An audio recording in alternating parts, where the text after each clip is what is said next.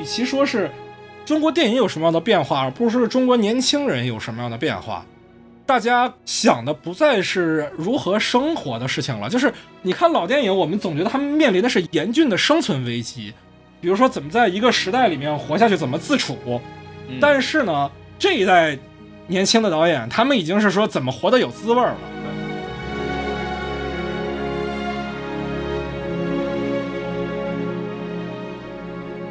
收听新的一什么电台，我是孔老师啊。今天非常高兴啊，我们就我一个人啊，非常棒啊。就是啊，这个一看这个标题就知道呢，这个今天聊这个片子啊，又是一个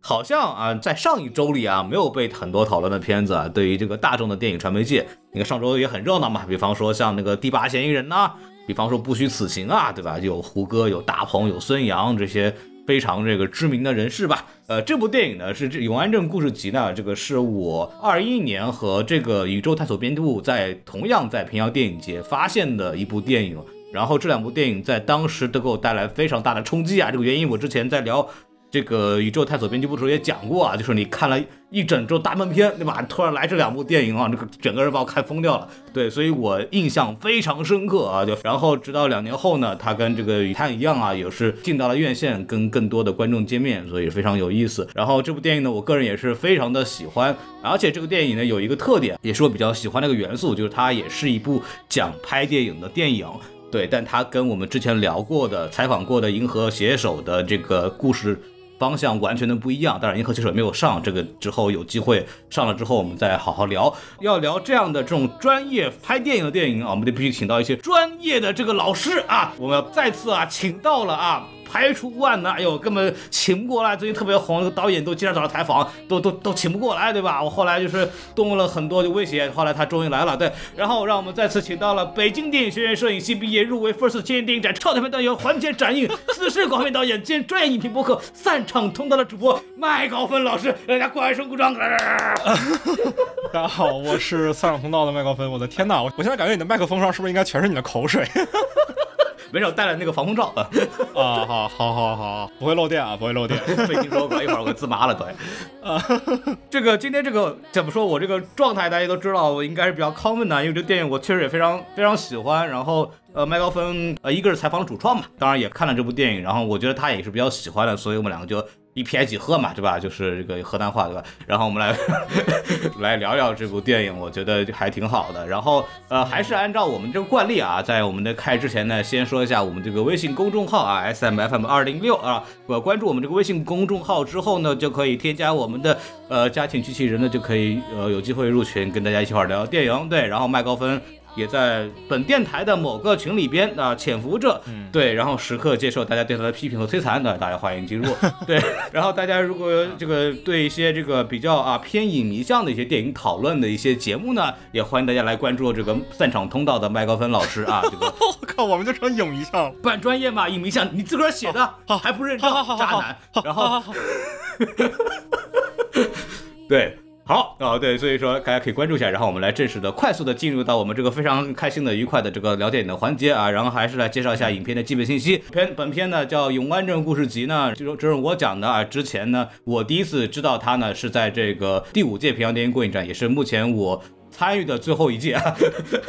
对，然后当时这个电影呢拿到了三个荣誉啊，就是费穆荣誉最佳导演，然后青年评审荣誉最佳导演，以及藏龙单元。最受欢迎影片的提名啊，当然这个最受欢迎影片后来拿奖的是这个宇宙探索编辑部啊，大概你就大概知道一下这个电影的水准在什么地方。然后这个获奖的这个主体人物都是我们本片的导演魏淑君老师啊，然后让我们这个麦高温老师来给大家介绍一下魏淑君导导演到底是一个什么样的人，对吧？这个我也非常好奇，我也没怎么听过啊。我的天，你这个刚才那让我们热烈欢迎，感觉就要把导演请出来了啊！导演没来，不好意思，只有我在啊，朋友们。呃，这个片子的导演魏淑君，他是传媒大学毕业的。呃，按理说我们电影学院的人跟传媒大学的毕业生一般是比较不对付的，但是 这只是个谣传，就是我们其实就是真正到搞电影这一块儿，大家不会有什么出处上的讲究啊，我们只是对搞电视的人比较不待见而已。比如谁？不说了，不说了，不说了，不说了。因为一般传媒大学毕业的人，他们可能更多是进到电视台这一系列的就业方向上。做节目比较多啊。对我们电影学院毕业的，可能去拍广告的比较多，啊，或者搞艺考的比较多。嗯，对不起。谁眼比比谁向哪去啊？我们还是想要拍电影的啊，所以呃，魏淑君他是一个他在传媒大学毕业生里面算是比较特别的一个人，因为他很早就进入到了电影的创作里。这个片子刚才孔老师有提到说他入围了二一年的平遥国际影展，但是其实平遥并不是他的第一次亮相。对，他在二一年的时候其实也去到了戛纳，嗯，呃，就是就是那个戛纳，朋友们，戛纳那个戛纳。哎，那还是哪个？不然呢？对他入围的是导演双周单元，这个单元其实也比较特别，就是他是鼓励天才型的导演，就是进到这个单元里面的，往往不是那种制作很精良，但往往是在导演的技巧上会比较有花招的影片。嗯，呃，其实是戛纳的一个鼓励新人创作的一个单元吧。啊，他是那一年的一个提名作品。而且那也不是他第一次去到戛纳了，他之前有两部作品其实都入围了戛纳，分别是短篇作品《延边少年》以及他的第一个长篇《野马分鬃》。嗯，但《野马分鬃》那一年是因为二零年嘛，疫情，戛纳其实没办，对，给了一个网上的荣誉证书就完了，有一些戛纳二零二零之选类似于这样的东西。对对对对对对，但是没办，所以说他其实在永安镇的时候，其实已经是第三次提名戛纳了，而且他的第三部长篇作品啊。呃，已经让他第四次的提名戛纳了，就是《河边的错误》，就是今年的二零二三年的戛纳电影节的一种关注单元。嗯，啊，这个朱一龙、曾美惠自演的那个啊，对对对对对，嗯，对，也很很期待啊。这个朱一龙已然就是跟易烊千玺成为了这个国产新生代演员的这个 两块遮羞布啊。对，这是这是小宋老师不在是吧？我的天，有人要扮演那个角色。是吧？嗯，魏淑君导演，其实我之前是不太喜欢他的作品的啊，这可以直接这么说啊，可以。虽然我跟他做过访谈啊，但是在我的访谈里我没有直白的讲这个事情，但我到你这儿我可以直白的说，嗯，我会告诉他的，嗯，他之前的《延边少年》和《野马分鬃》我都看了，但其实我都不喜欢。但永安镇，呃，我第一次看没有像你那么早，不是二一年去平遥，我还没有去过平遥啊，哎，呃。这个片子呢，我是前两天的时候，因为我有朋友反复跟我说这个片子特别好，我的嘉宾说他想做这个节目，嗯，然后他也可以帮我联系到主创，是，然后我们就去联系了嘛，就去内部去看这个片子，呃，但因为我之前对于他的期待并不是很高，反而会觉得这是一个非常非常让我意外惊喜的片子，嗯，因为这个片子我们之后可能会讲到它的创作方式是非常不同的，对，反而在这种很自由、很极限的创作环境里，我觉得。魏淑君他摆脱了他之前作品中的很多设计感过重的问题，对，所以我觉得他在这个片子里真正达到了一种很巧妙的平衡，这是我非常非常喜欢这个片子的一个原因啊。然后和陈哲艺截然相反，是吧？对，实话讲，我觉得燃冬也算是陈哲艺拍的不太好的一个片子，对，也是我没法在我的节目里说的，啊，对不对？燃冬是这样的，我也没有讲嘛，因为我也采访了，但是就实际上，嗯，我的评价，我跟麦克风我们两个交流过这个问题，就我们觉得都不是他最好的片子，而且对，也确实跟陈哲艺第一次相对来说脱离他固有的创作习惯。临时的比较即兴的做一个作品出来以后得到的这个结果吧，反正我们都觉得可能不及他之前片子的水准。就是我们刨开所谓网上对他的莫名其妙的这种争议吧，我觉得好，这个完全是 不可理喻的一些莫名其妙的争议吧。就本身这个片子确实也没有到达就是一个很高的水准了。对，是是是。然后魏淑君这个就比较相反，就他反而是这次是一个非常零散的、灵活的这么一个东西出来，结果反而东西感觉很完整。嗯，我觉得这个事儿很明显的就是在于陈哲艺他拍的是大陆青年，嗯，尤其是在延吉这个地方，但是。他是想自由的拍，但问题就在于他对于大陆环境的积累并不足以支持他自由发挥。没错。可是魏淑君这回是非常不一样的。嗯，他所拍的这个题材，我们刚才有聊到嘛，是不是讲拍电影的电影？拍电影这件事情对于他而言再熟悉不过了。那你看看，所以显然他是找到了一个适合自己的安全区，可以让自己自由的发挥。我觉得这是两个创作者，呃，现在在这个影片呈现上为什么会有这种非常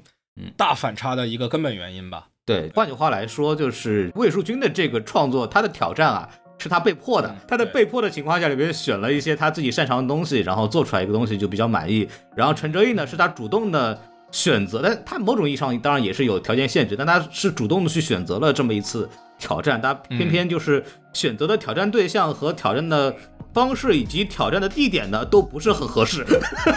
对对对，说白了，天时地利人和，陈哲艺一样都没占上嘛。确实是，嗯，美好的错误吧，美好的错误吧，嗯，我我再介绍一下这个片子的其他主创吧。哎，《永安镇故事集》它是一个短篇集嘛，其实是故事集嘛。我们听它这个概念，对。它的片子里面其实是按照标题分成了三个篇章，没错，每个篇章其实是相对独立的故事，虽然都发生在一个大环境下啊，嗯。都发生在一个故事背景下，就是一个剧组要拍电影嘛，对吧？嗯，然后每一章其实都有自己独立的主演。是，啊。第一段故事它的小标题叫《独自等待》，嗯。它的主演是黄敏一，是一个我非常喜欢的女演员啊。啊，之前我们电台也做过她主演的另外一部电影，就是《接娃》的啊导演专访。哦，该玩也他，对对对对，确实是，对对我也看过，嗯该玩儿，对对对，那个片子其实也是在二一年去到戛纳的嘛，他入围的是一种关注单元，然后魏淑君这个《永安镇故事集》他入围的是导演双周嘛，对，所以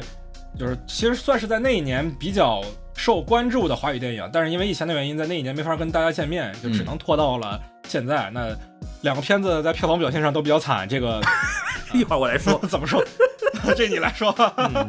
对，第一段主演是黄敏一嘛，对，然后第二段的故事短片的片名叫《看上去很美》。对，然后他的主演是杨子姗，算是一个比较有名的演员吧，就大家可能都知道是这么个人。你像黄敏仪，可能现在还没有多少观众了解他，但是杨子姗，我觉得大家多少还是知道的。杨子姗有一点那个，就是他，当然他出名是《重逢二十岁》吧，反正是有一个讲穿越的一个电影吧。然后当时一炮而红，因为他长得确实是怎么说，演技也不错，当然演技也很好，然后也比较的青春甜美。然后后来观众可能更多人知道他，可能是因为他主演了《万没想到》。对吧？里边那个女主角，然后就是也是一种美好可爱的形象的那种很典型的女性客体的 那种那种东西。对，这个大家对她印象比较深。其实你说那两个我都不知道他演过，真的。嗯，我第一次对他有印象是因为《致青春》，啊，没错，哦，那个片那个片反而没看过。当年影响是很大的。是的是的他开启了很多的一个嗯中年人回顾青春的那种影片的类型嘛，对吧？后来什么《匆匆那年》都是从那时候开始的。对，因为那个时候我还没，就我还不是个影迷，所以我对电影行业还没有关注，我确实没有看过。但是她确实是过往的印象，包括她整个人的之前的形象都是青春少女，对吧？就是那种嗯可爱的，对，然后就是风华正茂的。但是她这一部感觉，就一个是他自己年龄当然也上来了，然后碰巧这个角色感觉跟她自己的心境也很像。这个片子里面很多地方其实导演都结合了现实中的人物处境，这个我没错。们待会儿可以再展开说啊，因为这会涉及到一些剧透的内容。嗯，呃，第二个故事它有一点嘛，就杨子姗她饰演的本身其实就是一个有名的女演员，对，这其实就是跟现实的一个互文嘛，是。吧？嗯，而且是一个就是脱离了之前的人设的，想重新开始的女演员。对对对对对，有点像《受益人》里的柳岩是吧？哎，对对对，那感觉，嗯。对。呃，我们再说到它的第三个片段叫《冥王星时刻》，嗯，呃，这个片段它的主演叫刘洋，对 对，他的主演叫魏淑君。呃对，就是刘洋扮演的一个导演嘛，嗯就是这个片子我们刚才有讲，他说讲拍电影的电影，前面两个故事其实讲的是在这个剧组里面发生的两个各自独立的故事，没错，而第三个片段其实是这个剧组的核心。嗯，第一主演叫刘洋，他饰演的这个角色就叫导演，在片子里面没有名字啊，对。但是我觉得身上能看到很多魏淑君导演本人的个人印记。当然了，啊。飞踹，然后飞踹，对，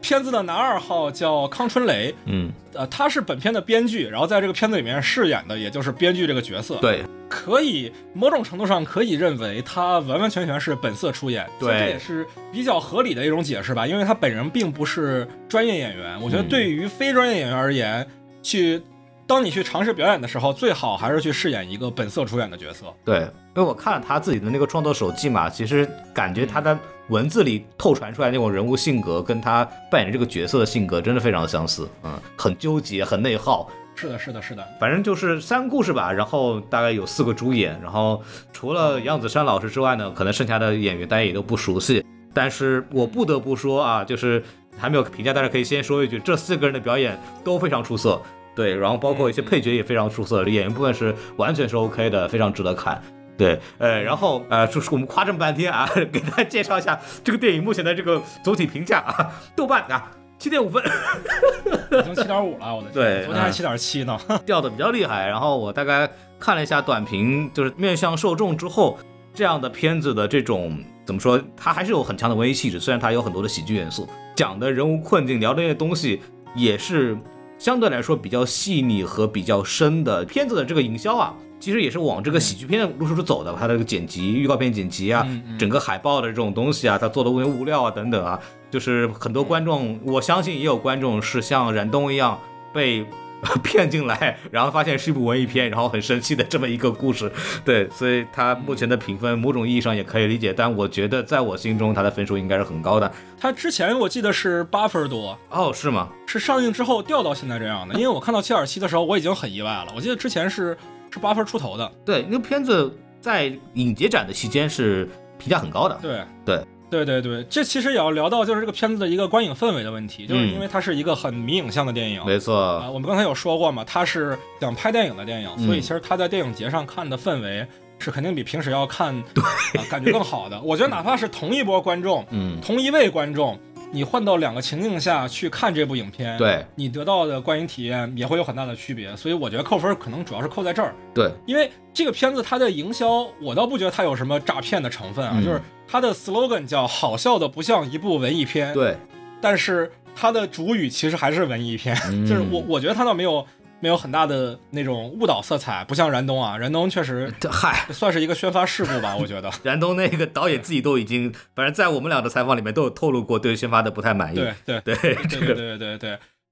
你像你像这个片子，它其实走的还是一连专线，嗯，所以我是觉得它并没有很明确的跟自己身上的文艺片色彩割席。嗯，对，包括你看它这个片名《永安镇故事集》，如果说这个宣发团队真的有意把这个片子往一个爆款上去包装，首先就先把片名改了，好不好？永安镇谁知道在哪儿啊？对吧？对吧？对，如果是想做爆款，这片子该改名叫《疯狂的剧组》，对不对？是不是？有没有道理疯狂的外星人被迫改名的这个故事，啊？还有这事儿呢？对，就是本来不叫这个，后来就是因为了要跟那个疯狂系列扯上关系，对，这个是一个题外话了。然后，我自己对《永安镇故事集》背后的出品方和片子的宣发还是比较呃报以尊重的，啊，嗯因为他们首先这个片子拍出来很不容易，而且他们这个片方工厂大门，我知道他们支持了很多呃独立电影的制作没，错，然后他的宣发团队叫人间指南。嗯啊、你像我们之前看到的，我台有采访过导演的《不要再见我棉花糖》嗯还有这个今年阿比查邦的《记忆》能在国内上映，其实都是人间指南做的宣发，所以我对这个片子后面的制片方和宣发团队都还是挺尊敬的。对，真的能在大陆这个环境里坚持做作者电影、独立电影、小电影，还是啊 respect 好吧？这两个电影公司的名字其实一听就是影迷向的嘛。对对对第一个那个《工厂大门》，这是真正意义上的第一部电影，对它其实不是第一部电影，不是《火车进站》，嗯，对，其实是《工厂大门》。对对，然后还有那个《人间指南》，不用说了，这个是那个那编辑部故事里头的那个编辑部嘛。对对对对对。Anyway，就是这个我往外扯了多了一点点，然后说回来就是啊，我们说了半天啊，这个宣发啊，演员多好，对吧？我们多喜欢这个电影的票房怎么样呢？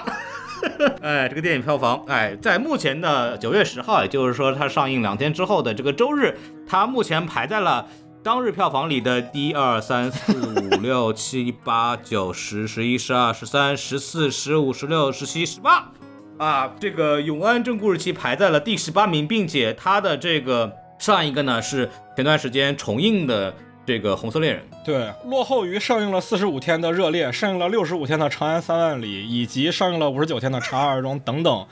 这个呃暑期档回炉影片。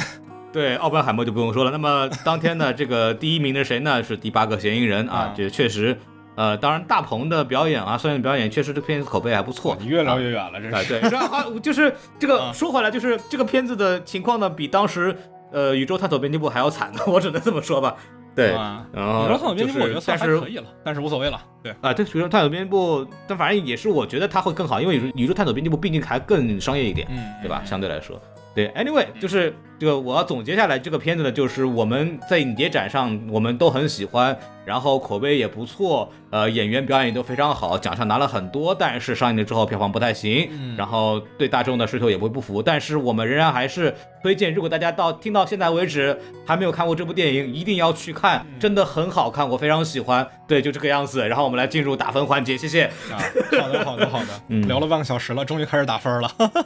哎，你看看，嗯，对。忍不住，因为这片子我们真的很想聊。嗯，是这样，就是呃，我自己目前看这个片子看了是三遍嘛。对，第一遍看是在他们公司内部看，然后当时现场只有三个观众，一个是我，另外一个是我的搭档，然后还有一个是另外一个媒体的哥们儿，我不知道是谁啊。就三个人看，其实是一个非常冷清的氛围，但我们三个还是看笑了很多地方啊。第二次看是我自己一个人去看的，我去他们公司又看了一遍。第三次才是真正在大荧幕看，但其实第三次的观影体验是最好的。我可以给第三次打到八分，但前两次的话，我觉得其实跟豆瓣评分七点五，我觉得还算公平。OK，就是如果我去想象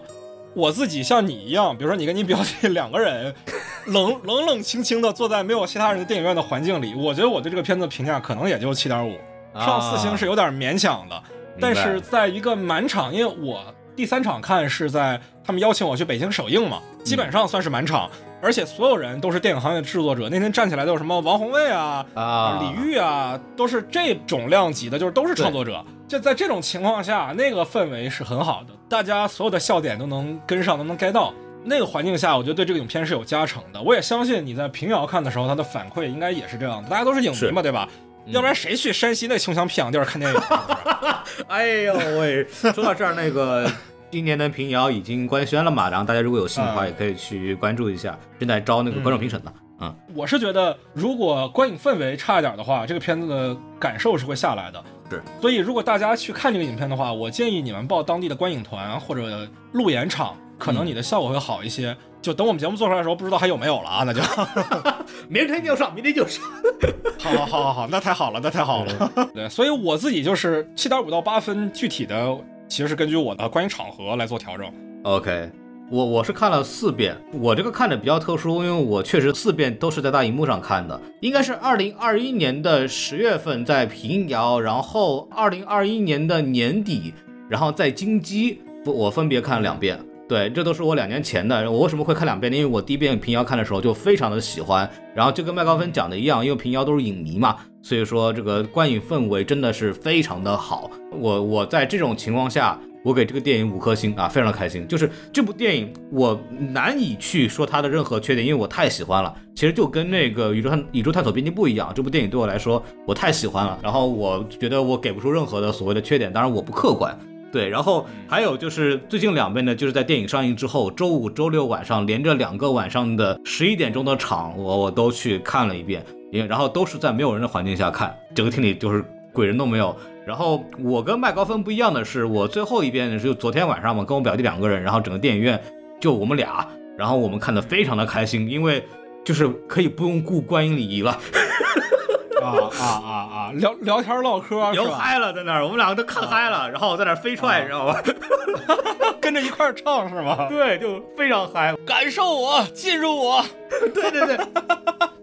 看吧我们看完一点钟出来，我们俩人嗨都不行，对吧？就那种，我倒反而没有受这个所谓没有人的这样的影响，都，但是我很遗憾，就是没有去参加，就是上海的首映嘛，然后那场有那个贾樟柯在，但是我那个上班也就没办法去看。但是就是，总之来说，我非常喜欢。然后，如果我跟我说要推荐的话，其实我觉得，如果你对文艺片不反感的话，就你没有这种天生对文艺片的恶感的话，然后你又是一个有幽默感的人，然后你又对电影制作有有兴趣，我觉得这个片子会特别推荐你看。对，然后如果你完全对文艺片不喜欢这个事情，我觉得就没有必要聊了，因为他聊了很多东西你会没有共鸣的。对，大概是这么一个事情。但是我打分无脑五星，对吧？这个东西没有说法，这个东西太打我点。满分是吧？对，绝对是满分。这个对我来说，它跟《宇宙探索编辑部》和《银河携手》并列我过去三年里边最喜欢的三部片子，我觉得可以。啊，对，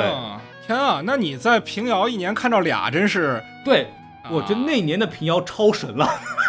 哦，哇，对。对，我是我自己是那那一年的平遥印象极其的深刻，我真的特别喜欢。就是反正说回来吧，就是总的来说，大家态度反正也听明白了，我们就这场就是来吹的。对吧？然后如果不喜欢的，反正你你评论下骂，反正你也骂不过我，对。然后那个不喜欢到这儿可以走了啊。对对对，我们来说说优点吧，来说说优点吧。啊这个我觉得其实我们一开始不要聊那么就是所谓的严谨或者什么分析的，就是我觉得可以开始聊聊，就是我们看这个电影的时候，我们印象最深的一些桥段是什么？我相信一定是有的。嗯然后要不、麦高芬，要不你先聊？我印象最深的地方，其实呃，可能是个比较小的点吧，就是嗯这个三段的片名。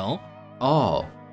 就是这个片子，呃，它作为一个短片集，其实你把它三段的片名拿掉，这个故事也是通顺的，因为嗯呃，它并不像那种比如说《偶然与想象》那种片子一样，三段是完全不同的、不相干的故事。对，它这个三段故事里，尤其是第三段故事《冥王星时刻》的主角，这个导演和编剧，他是就在前两幕里都有串场出现的，对吧？对他们其实一直在。对对对，所以相比而言，这个片子它的短片集的属性并没有那么强，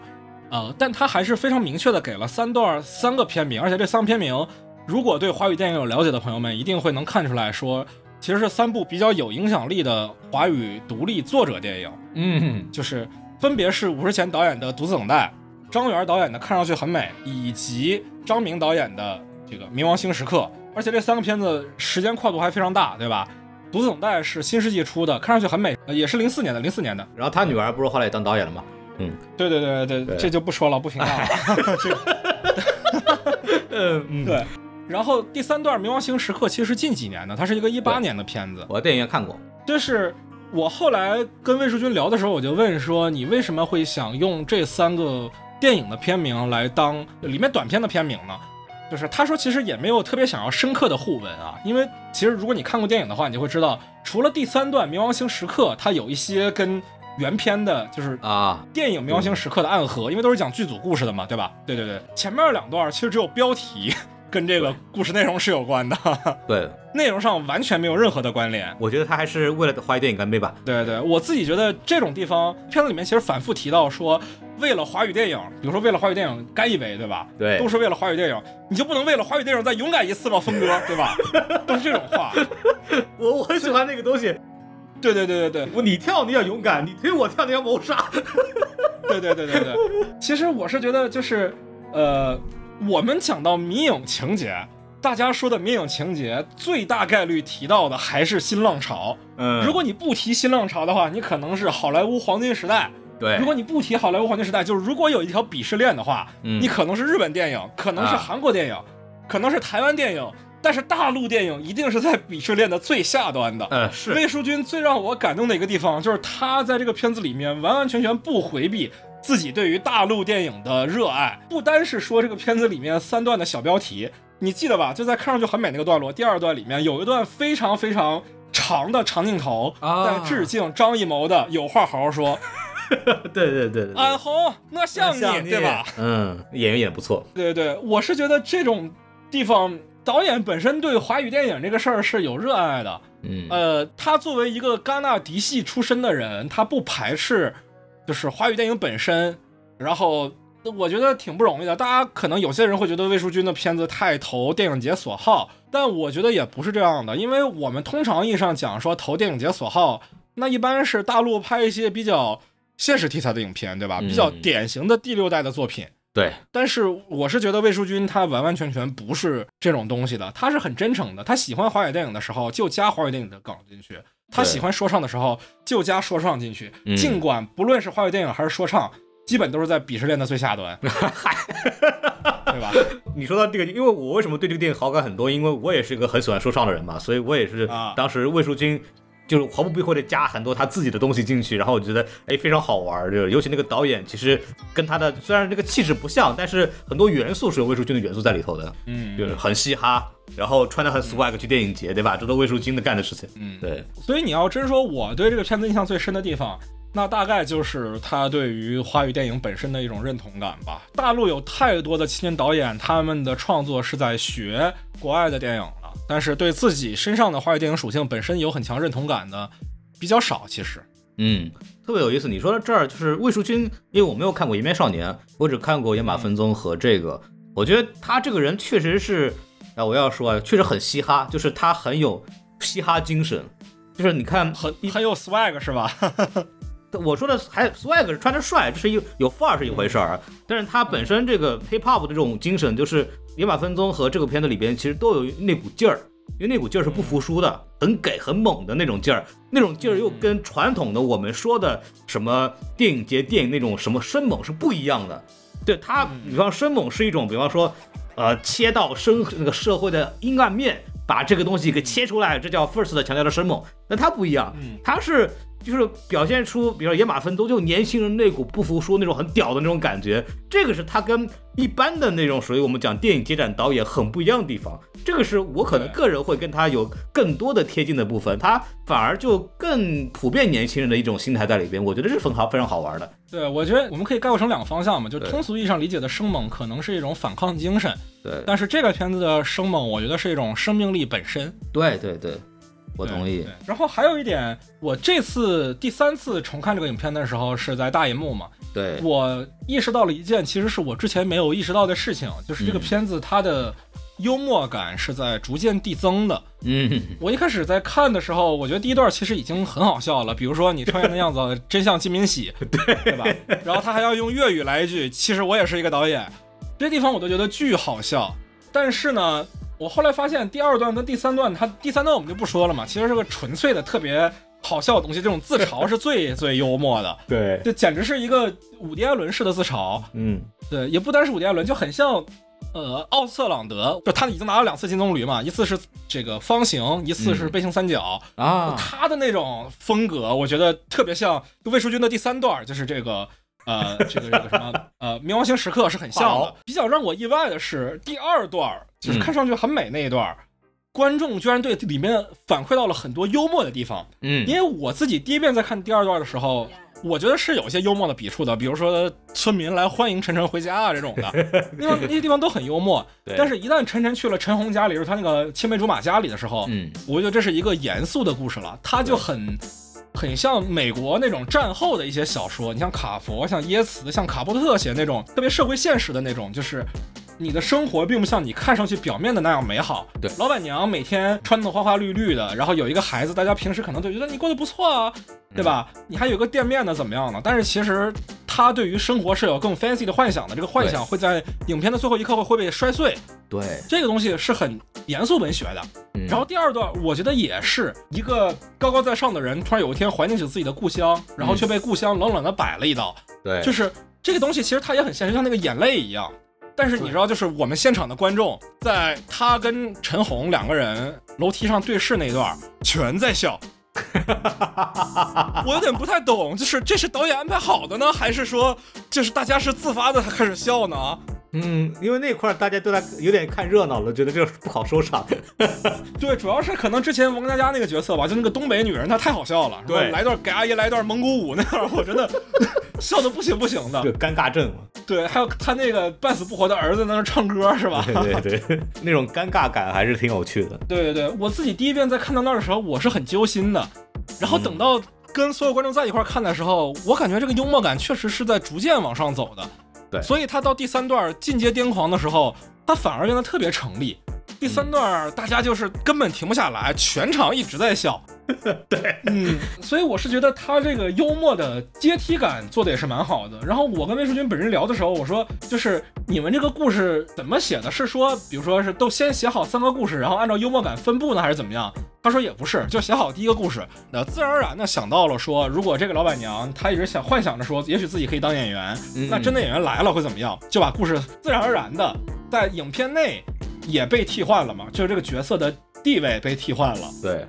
然后等第二段故事写完的时候，我觉得自然而然的，我们要聊到了整个剧组背后的操控者、导演和编剧。嗯，对于他而言，这是一个非常自然而然的过程。那我觉得这就是天赋了。那确实是，呃，戛纳喜欢他有他的理由吧？我觉得就是我理解这个天赋是一种上天赋予人的一个非常及时的灵感。对对对，突然好像很顺的就过来了，就这么一下子，突然就想到了这个东西，让整个作品就成立了。是的，就跟之前，比方也他们之前也是憋了一个月这个。憋剧本憋不出来嘛，就是死活没有，然后反而换了故事，突然给你这一下就想到了这个东西，这个就很有趣。就我们这时候可能要聊到这片子一个创作过程嘛，对，就是可能很多人已经听说了，说这片子有时候剧本是两个星期写完的，有时候剧本是一个星期写完的。但是呢，编剧康春雷自己说的是，他觉得不是这样的，因为就是这个剧本的酝酿过程，其实是从他和魏淑君认识开始，哦，就已经缓缓在心里酝酿了。而且他原本是有一个完整的剧本的，就像片中就是他们片中在讨论的那个剧本，嗯原本是有四个故事的，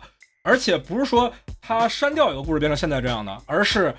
所有的故事都不要了，完完全全这个片子里面的三个故事都是现写的，是他们到了永安镇之后，无论如何这个本子完成不了了，他跟魏淑君都不满意。嗯，甚至这个创作过程里面，他跟魏淑君的争吵也不像影片当中那样电光火石。对，呃，魏淑君自己描述说，创作过程里面他们最大的矛盾，往往是魏淑君说完一段话之后，大家都沉默了，嗯，然后没感觉。就是就是觉得这样不对劲，但又不知道怎样才是对劲的。嗯，有一种我在上班的时候，领导讲一句话要求之后，大家的反应 可能是吧。就是你是领导，我也不好说的话说的很难听，但是我又觉得这不对。然后魏淑君就做了一个违背祖宗的决定嘛，决定谋杀制片人分割嘛，就是本子都不要了。对对，然后康胜伟俩人现想把这个重新编了三个故事，嗯这个魏淑君的说是一个星期啊，然后也有说法说是两个星期，我不确定这个误差有多大，但是整体上来说，这个过程是非常非常快的，是很紧张的。我看康顺那个创作手机，他豆瓣上写了嘛，就是好像是离这个开机快两周没东西了，然后最终都要准备说要解散剧组了，都要跟大家说大家可以走人了，然后突然那个康叔磊说，哎，我有一想法，对吧？然后就确实是那个他们拍摄的那个地方就有这么一个老板娘，就是穿的比较花里胡哨的，比较脱离的，在这个环境里边。然后他说，哎，嗯我想把它拍成一个短片，然后讲完这个故事以后，魏淑君，哎，我有一个新的，是吧？然后把这个就接下来顺着来了。而且这个片子它的拍摄时间是非常短的，我们刚才听到啊，就是整个剧本的编的过程嗯，啊，有说一周，有说两周，反正就是半个月以内的这么一个时间。哎，然后它的拍摄只有四十四天，嗯，相当于每个故事只拍了半个月。然后它的剪辑呢，也就是两周，就是因为他的剪辑师是马修嘛，马修人在台湾是个法国人那啊，所以其实是线上的一个合作。当时因为疫情的原因嘛，他也不可能来大陆跟这个组。当天拍完之后，把素材云端传给他，然后他在台湾剪完之后，后天给到导演一个剪好的版本，嗯，基本上都还比较符合导演的预期。而且这个片子是顺场拍摄嘛，对，第一个短片拍完拍第二个短片，第二个短片拍完拍第三个短片，而且每个片子之内的部分，它也基本是顺序拍摄，嗯，转场也都很方便，都在这个永安镇小镇里面，所以真的到影片拍完的时候，基本上剪辑工作已经完成一大半了，对。然后再花半个月再细调一调，整个这个片子从没有剧本到出成片儿，也就两个多月这么一个时间。嗯，我们之前说诺兰两个月拍完《奥本海默》，觉得多快多快。这个片子花了两个多月，不单是拍完电影啊，整个片子本身从没有剧本到出成片儿也就两个多月。那感觉就是一个上天给他们的礼物，就都就是一切都很顺的下来的。对，然后魏淑君自己对于原本的康成雷写的那个四个故事的描述，说是感觉很像啊、理查德耶茨，美国一个作家，他写的一本短篇小说集叫《十一种孤独》。嗯描绘的是那种都市的人的之间的疏离感。他觉得他从这个里面看到了一些可能性，然后选择了这个剧本。但是越改这个剧本，它文学性就越没有了嘛。嗯看出来自己对于创作的理解，就是他自己最喜欢的作者是契诃夫，啊，三姐妹那样的作品。其实片子里面他也提到了契诃夫嘛，就是越改这个剧本就越不对劲，那最后只好就完全推倒重来。就我们现在看到这个片子，跟契诃夫跟耶茨都联系不大了，其实。对，哎，我我其实特别好奇的是那一段儿，因为我不知道你有没有问，这就转过来说到我印象最深的桥段，就是那个眼泪那一块儿。第二个故事的最后，杨子姗在他那个嗯，G 幺八上嘛，然后然后在那儿画了个眼泪，然后这个因为这个水蒸气眼泪顺着这个眼睛就流了这么下来，然后那一段是非常非常感，而且它不是说就只是那一下，它是画了以后在眼角那边下来一滴水，然后他下车，然后那个东西没有了，那个门那个车门一关，这个窗户又回来了，然后顺着这个中间又滴下一滴这个这个水珠，然后整个。嗯完成了这么一个对杨子姗自己内心的这么一个伤心的映照。然后那一段我在平遥看的时候是全场鼓掌的，嗯，就是嗯那个时刻是让我对这部电影印象就是记到现在的一个非常关键的那一点。我觉得那个 moment 那是我独享的 moment，而且那个 moment 是让我觉得嗯特别有感触，就特别电影的一个部分。嗯然后那个片段你知道谁想到的这么去做吗？呃，我没问这一段，就是对呃，实在是不好意思啊。对，但是我我聊一下我的观点啊，我没有嗯很喜欢那个镜头，它当然很好，但是它好的太明确了，我知道他在那一块儿要来这么一下，他不是特别的自然。实话上讲，嗯，就是就是杨子姗画那个眼睛，然后在中间眼珠那一块儿画的那么久，说白了，我其实事后再回想的时候，我知道他是要干嘛，他不是那种偶然间那个眼泪自然而然滴落下来的感觉。嗯，明白。其实这个东西，你说它巧妙吗？它非常非常的巧妙。我也相信在平遥的时候，大家都会鼓掌，因为那一瞬间，大家是会被这个东西打动到的。但是事后一回想，它是设计感很重的。嗯，然后就我可能还是对这个片子要求太高了啊，所以在那一块儿它透露出痕迹感的时候，我就没有那么喜欢了。就他的画，他画眼泪那一下，就是左边那个眼角已经下来那个东西嘛。嗯然后那块儿其实是都还好。嗯我觉得就是设计的非常好的地方是回来之后车门再次关上，嗯然后最后中间那块再来这么一道，嗯那一下我觉得哇，这个这一下就把我整高潮了，我我操，这个东西有点意思，我是挺喜欢那种东西的，对，因为我是一个偏向于喜欢精巧设计的人。嗯嗯，对，然后所以我就会对那一段的这种印象深，而且我的文艺片片量是不高的，就是我没有看过那么多的所谓的文艺片，嗯所以在那一块儿，他就给我了一个非常不同的感受，这是我觉得，哎，这个导演就非常有巧思、很有设计的地方，这反而是我变成我很喜欢的一个点了。嗯，问题是在于什么呢？就是如果他前面不是铺垫了那么久，比如说杨子姗在车上的镜头，那个特写已经给了很久，对，然后他画又画了半天，然后才开车门带眼泪的话，嗯，如果他是突然给我的，我会感觉会好不少。明白你意思。我举个例子啊，你比如说像《路边野餐》这个片子，呃我不知道你对他评价怎么样，我还是很喜欢的。嗯我觉得比毕赣后来的《地球》和那个《破碎太阳之心》都要好。嗯，就是这个，我突然想起来，魏淑君也调侃了毕赣，你记得不？有印象吗？永安最后的夜晚是吧？对对对。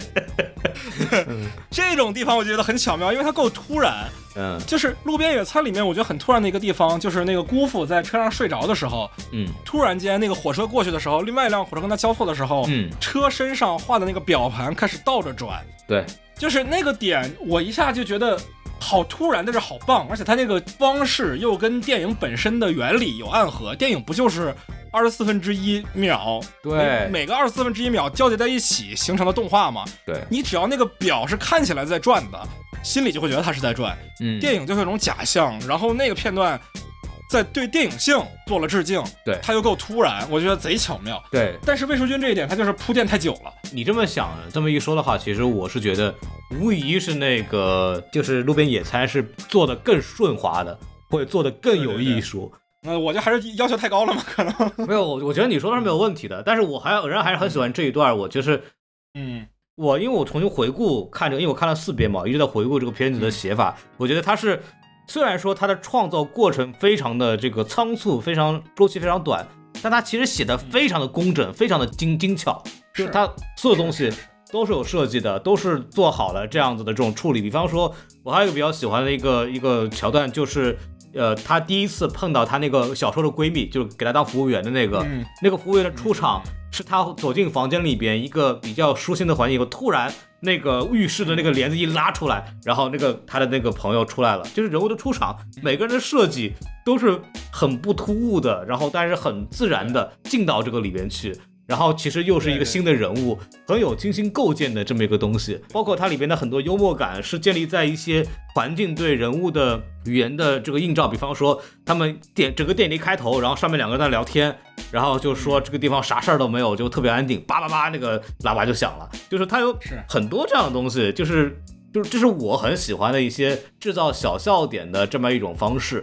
第一个故事我自己从我的朋友圈看下来，大家普遍对第一个故事最喜欢。啊，这个确实是，就我觉得这个第一故事特别巧的是，就是那个老板娘从头到尾一句表达她自己想法的话都没有说，嗯，但是所有的潜台词、所有的情绪都通过导演、编剧、对对工作人员，做美甲的小妹，还有就那个收音机里边那个劝离婚的万峰嘛，这个对对，这个很有名啊。对成长自南方的观众尤其的对他熟悉。嗯，我们从小到大就爱看听他怎么劝别人离婚，对，万峰子嘛，对吧？对，就是他用了各种各样的渠道，去在表达这个女主的此时此刻的内心情绪。比方说，那个女生进来，她说啊，我们最好当找一个当地的这个演员，会说当地话的演员来去演。嗯通过这样的方式，在一点点的去表达，哎，这个黄米一演的这个角色，哎，他心动了，然后他心火泛起来了，然后怎么怎么样，然后最后的那一下。我也很喜欢，我第一个故事我真的很喜欢。最后那一下，呃，晨晨和他在那个厨房里相遇了，嗯然后一切都静止了，他的所有的那一刻，所有的期待，所有的东西，啪一下子就落空了。嗯然后同时我们要看到后面的故事，就知道它是。呃，导演和编剧设想的一个故事里面的一个女人的两种命运的汇汇合，嗯就是一个主动选择的一个独立觉醒的女性意识，和一个什么事都不会发生的一个静止的小镇，两个截然不同的生活可能性的呃一个女人，然后突然他们在这个时空里交汇了。它三个故事是完全融汇在一起的，嗯，我觉得这个就非常的好玩。然后第二个故事就是另外一种方向嘛，第一个故事，他在最后那个镜头嘛，他把鱼捞到岸板上的时候，镜头摇给对了整个剧组。这个时候，他镜头的焦点是给到谁呢？给到的是嗯，那个跟他有点暧昧的纪录片摄影师。对，然后那个纪录片摄影师用摄影机挡住自己的脸，摁了开机，我们听到了开机的那一声，那一声曾经是他最向往、最想得到的东西，但在这一刻他意识到了，他只是影像中别人的替代品，那一声就变得尤其的残忍。这一点我觉得是特别严肃文学的一个东西。他的那种就是第一个镜头是一个纪录片镜头，就是他正儿八经不是电影里的那个人，嗯然后他只是用一种替代方案里边的那个人嗯去拍，嗯而且拍他的就是跟他所谓的有这种有导演构建起来这种所谓暧昧关系的这么一种对象，嗯就整个就非常非常的复杂。对而且里面还有一段，就是他那个用摄像机遮脸，第一个就是此时此刻这个纪录片导演把他自己跟这个那个女老板之间的关系的这种身份给抹掉了。对，他开的那一下，他就变成了他原来那个纪录片老板。对而且之前是有铺垫的，就是当晨晨从外面就是车到的时候，本来那个女老板还问他说：“哎，你的照片什么时候发给我啊？”然后突然那个纪录片导演把他一推，然后说啊，他赶紧就拍写真去了。就是它里边在前期就有这个铺垫在这个地方，然后他的那种前面所有的这种对他希望的铺垫，在那一下的时候就啪就下来了。我觉得那一块做的是非常有意思的。对对对我们老说这个电影叫《永安镇》，就什么都没有发生嘛。故事整个的大方向也确实是，就折腾了半天，还是没有剧本，嗯演员还是这个样子，老板娘还是那样的生活。对，但是为什么我们会看的不无聊呢？是因为这个人物的对抗，它是一直持续存在着的。嗯老板娘和命运的这种对抗，她的那个心里的活泛，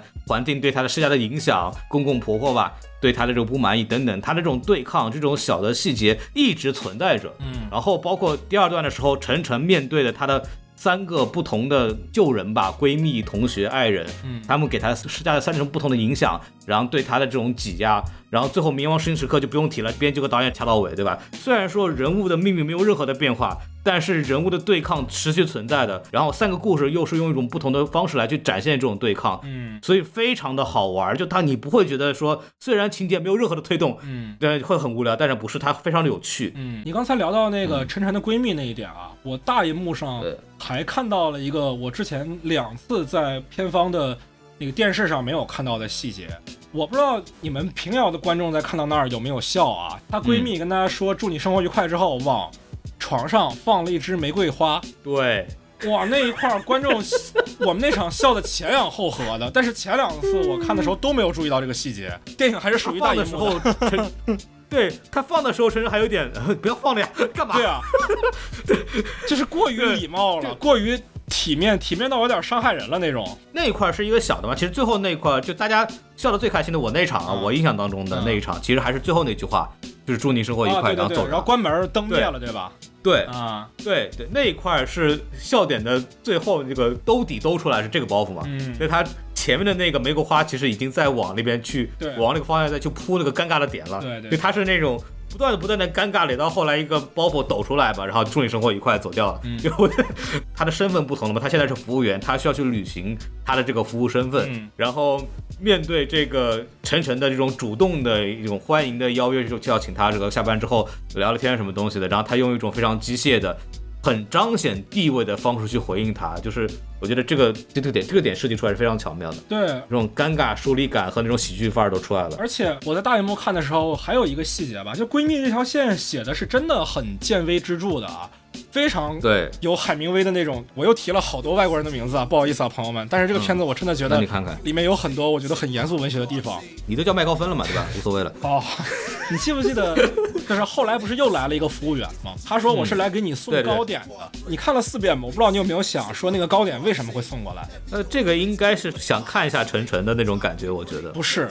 那个是这样的，因为糕点进来的时候，晨晨没有意外，晨晨是故意点了糕点，而且是希望能跟那个服务员一块儿吃。我懂你意思。他是点了糕点，希望他送过来之后，两个人可以坐下来一块儿来聊一聊。他对糕点没有任何的意外，他意外的是为什么不是这个服务员？按理说，服务员你要送一个糕点进来的话，你起码是应该先敲一下门儿。他非常直接的推了门进来，而且是默认里面有人的，对吧？嗯很明显是晨晨点的，是有客人点，服务员才会这样的。点了送进来了，然后晨晨说怎么换了服务员？他期待是跟服务员两个人吃这个糕点的，因为上次邀约他，他没有来，他是又一次向他的同学递了一次橄榄枝，但是被拒绝了。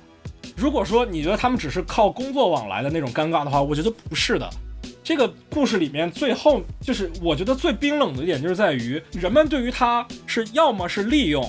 要么是疏远，没有人真的在意他本人还是当年的那个晨晨。嗯，这个是整个故事里最让我难受、最让我伤心，那个眼泪为什么会流下来的一个地方，对。就是他们都觉得你不是当时的那个人了，对。但他自己觉得自己还是，他觉得跟过去那个自己还是有相连的、有认同的，没有人这么认为，只有他自己这么认为了。所以最后就他那个青梅竹马吧，就是最后点出来，就是说，就你并不想要我们的生活，你为什么要这么说，对吧？你根本并不真的怀念这一切，对吧？你就是你只是一种 condescending，就是高高在上的这种所谓的想回来那种感觉，嗯，其实就把他的那个。东西其实也戳破了，就是对陈晨这个人也不是说所谓的一个白莲花，就是一点问题都没有。他其实也是有那种，比方说回到这边，然后我好像觉得我很怀念过去的生活，但他真的说看到他现在这个所谓青梅竹马的这个男生的这个生活状态，他也觉得说这个东西我不要，就是我不想是活成你老婆那个样。嗯，是你记不记得刘总就是学张艺谋的那哥们儿，他自己坐到陈真旁边的时候，他说我们现在搞这个农家乐啊，哎搞这个旅游经济，就是希望城里的人能来这儿，嗯但是真让他们吃苦，他们又吃不了。没错，其实这些点都铺在了整个剧本里，他真的是虽然说是一个很仓促的剧本，但也就像康顺雷说的一样，这些人物起码都在导演和编剧的心里酝酿了很久很久，才能如此自然的一蹴而就。就是很顺的，但是里边充满了设计的感觉。就是我对贼喜欢，就是我要说打一个不是很恰当的比喻啊，就比方说，我为什么说文牧也是一个非常精巧的导演，就在这儿，就是他的故事其实很顺的，就是很流畅，但是你在里边可以看到很多的无限的技巧在里头。他的剧本设计，他的镜头安排，其实都是有细节的，而且你你仔细，虽然说看上去似乎很匠气，但是很有效果，而且你能看出是一种精心布局的结果。这个是我在看这个电影的时候就就找到了同样的嗨点啊，这我可以这么说。嗯你如果你是以一种这种分析观察的角度去看这部电影，你就会觉得哎，别有一层这个好玩的意味，你就发现啊，我导演这儿也弄了，那儿也弄了，就就就非常的觉得非常的厉害，我就特别喜欢这种电影。对，你看导演不是带这个晨晨去了一个废墟里面嘛，嗯，然后站在那个四比三电影的窗户前，对，导演对陈晨说：“这里面的人们就像是生活在一个四比三的画面里一样。其实陈晨看待整个故乡的人们，也像是在看电影一样。对，但是当他真的走进这个银幕里的时候，他又受不了。嗯，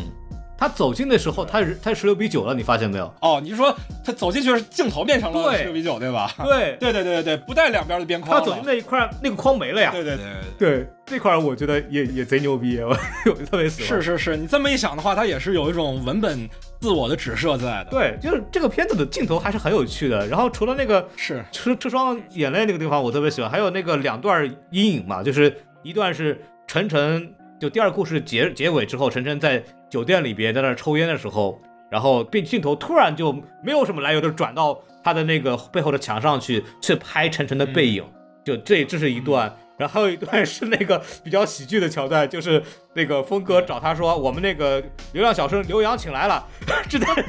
练那个手聋哑人的。然后那个时候观众已经知道这个这个故事被砍掉了嘛，然后啊啊啊！本来那个镜头是拍他和导演和制片人两个人，突然镜头转过去拍后面那个墙，然后拍他们两个的背影，故意不给大家看导演此时的表情。这就是这两段人物的这个感觉，就是第一段就明显的就是影子代表这个晨晨内心的自己的那一个那种外化嘛，然后另外一段就是故意不给观众看这个。大家最期待的那个所谓人物的表情，他有一种反高潮的方式来去做这个笑点。这两段这个镜头设计的就看似没有来由的转到背景墙上去拍背影这一段，我觉得就是也是做了很好玩的设计的。就是真的就是你很难想象，就是两个星期的时间让他去想好那么多东西，就真的非常好玩。其实我对于第一段晨晨那个影子理解，还不是说拍他的影子啊，嗯，我觉得那一段拍的是游泳池的反光，嗯，因为游泳池的反光其实就是生活的涟漪。哎呦。哎呦，是不是？有，因为那波光粼粼呢，它是不平静的，是他自己的一池春水在搅动，那是不平静的。我的逻辑就是这个，就是其实那个阴影是晃的嘛，就是就他这个人在那抽烟，但他内心里的这个波涛汹涌啊，火气很大，对吧？就是各种情绪在里边涌动，我觉得这个就非常有意思了。怎么说呢？就是。同学们，的 就我们老说这个语文课上教阅读理解，这部电影是一个很好的、很清晰的表达阅读理解的分析思路、解题思路的一个电影。对对对，这是一个拉片儿很适合的教材。对，很标准，就是那种就是他没有艺术到我看不懂，就是你能看到他的手法，然后又觉得用的很好。就我是看的时候，我的愉悦感来自于这里，我觉得就非常的好玩。他在我的那个审美的框架里头，我能找到他那个点。嗯，是的，是的，是的。呃，聊点制作层面的话啊，您说这事儿我不知道你了不了解，就是这片子里面其实有很多演员，嗯，配角的演员啊，本职工作是做导演的。哦，是吗？您给聊一聊这个事儿是，比如说片子里面那个纪录片导演，嗯，他就真的是个导演，然后他之前作品也去过平遥啊，之前的一个作品叫《猎流》，我不知道你有没有印象？我没有印象，二零二零年去的吧。然后片子里面的这个生活制片，就是说导演和编剧都吃拉肚子那个。一开始聊棺材的那个 哥们儿也是个导演，嗯，然后这片子里面剧组的美术指导其实也是个导演。啊，然后这个片子里面的那个要让晨晨安排自己的唱莫斯科郊外的晚上的儿子还是侄子进剧组那个光头，嗯，那个也是个导演，那是耿军。啊，而且耿军的很多自己的台词还是自己写的，就是他说别碰我动过手术，那个很好笑，这是他自己写的，再包括其实。第一段故事，黄米一的老公也是一个导演演的。嗯，是这样的，就这片子它不是临时改的剧本吗？对。然后原本的很多角色就用不上了，那就只能跟人解约嘛。然后峰哥就得皱眉头嘛，那就要崩溃了呀。崩溃了怎么办呢？那导演就只能说通过自己的人人际关系去摇人儿。对，得摇有表演能力的。但是又不会那么就有什么经纪公司麻烦的人，那就是导演了，那 就 只能去摇其他的导演了。就是都是一些就是独立制片界的一些人吧，就可以这么理解。对对对对，然后把那些导演们找过来，甚至这个片子里面很多剧组成员真的是在演自己，比如说这片子里面的选角导演啊，就是片子本身的选那个小小黄嘛，对吧？对对对对对。然后这个片子里面的造型指导，真就是这个片子的造型指导，相当于是本来的一个剧组直接拿来重新拆了再用，就这种感觉。对对对对对对对，因为确实他情况比较极限嘛，真的是特别好玩。你知道这些导演们本身来了剧组之后，我当时听到有一个点特别好笑啊，就是导演们互相还得再带导演来，然后 传销是吧？真的是传销，真的是传销。有一个导演就是演美术指导那个哥们儿，嗯，就是演美术指导那个导演叫翟义翔嘛，嗯，然后他今年也有个新片要上，还是本玉演的嘛，啊，对，其实哥们儿感觉应该快混出来了。然后他在片子里面演个美术指导。他在收到另外一个导演的短信的时候，短信上面写着“速来永安镇”，别问演什么，速来，真的感觉跟传销一样，你知道吗？庞氏骗局。这些人来之前，其实他们的角色都还没有定，然后因为他们又都是导演，所以其实他们自己会赋予角色很多他们自己的想象。嗯，这些想象他们又再去跟魏淑君聊。其实很多时候角色那种状态是演员本身跟。魏淑君磕出来的，嗯，魏淑君是很愿意放权给演员们，也就是这些片子里他请来这些导演啊，自己去做二度创作的。到这儿，我其实我有个印象，就是我自己还蛮喜欢那个演员，就是演那个晨晨发小的，就那个青梅竹马的那个男生，就是人也也是大叔，也不是大叔，也不是男生，大叔了。对对对，你能一一眼就看出来这个人的气质跟其他人是不一样的。他其实是也是一个导演，而且他之前早年是李瑞军的摄影。啊，